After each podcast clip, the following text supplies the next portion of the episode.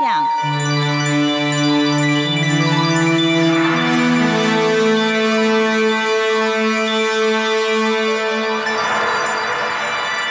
听众朋友您好，欢迎您收听今天的《台湾印象》，我是邓荣。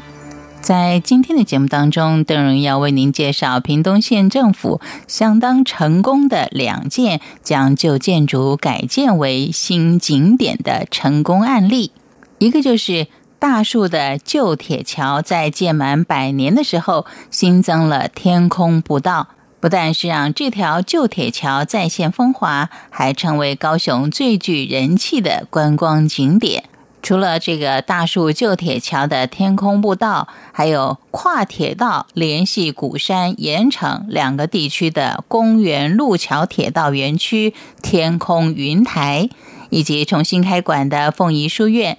这些景点原先都是建筑在老旧斑驳，早已被世人淡忘。但经过重新改造之后，又有了新的生命，都可能成为往后大家旅游的一个重点。我们先来看看大树铁桥的历史。这条连接高平的旧铁桥是由日本工程师所建造的，在一九一三年竣工，全长是一千五百二十六公尺，曾经名列亚洲第一长桥，有“东洋第一长桥”的别称。一九八七年，高平新铁桥完成启用，旧铁桥在一九九二年正式除役。因为具有历史文化价值，一九九七年就被列为国家二级古迹，成为台湾目前唯一被列为国定古迹的铁道用桥梁。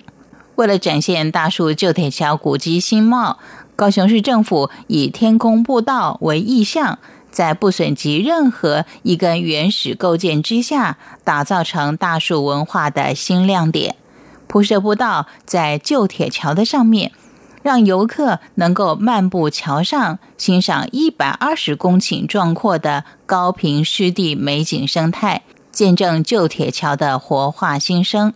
大树区拥有丰富的农特产、神圣的宗教圣地以及多样化的自然景观资源。在高平溪旧铁桥天空步道的多重效益下，结合湿地生态、三河瓦窑、竹寮取水站、九曲塘旧铁道宿舍等等的资源，促进大树地方整体的发展，也引领所有的游客进一步的来认识大树独特的文化历史。而另外一个天空云台，是把建于一九七六年的公园路桥。横跨铁道联系鼓山、盐城两地，在辟建平面道路之后，已经没有交通功能，应该是全数拆除。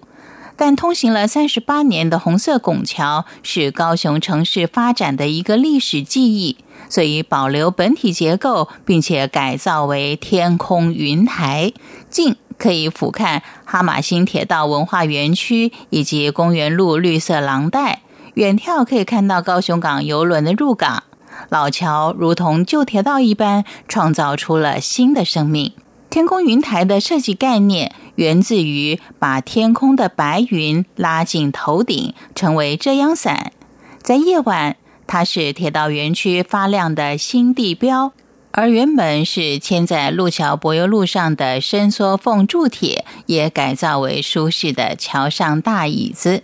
而营运百年的旧港线，在二零零八年停驶之后，原来也是要走入历史的。但是，是否保留了三十八股旧铁轨，打造为哈马星铁道文化园区，结合盐城的博尔特区，成了游客的最爱旅游之地。再加上了凤仪书院重新开馆，这里的景场更是活泼了。凤仪书院是从九四年由地方接管之后，历经五年的规划，创建两百周年后重新开馆，并保留原有的古迹风貌，重现清代生活的情景，设置了四组别具特色的艺术塑像群，以重现凤仪书院授课与凤山市集牛墟的场景。因为时间的关系。凤仪书院，我们先介绍到这儿。台湾印象，我们下回见。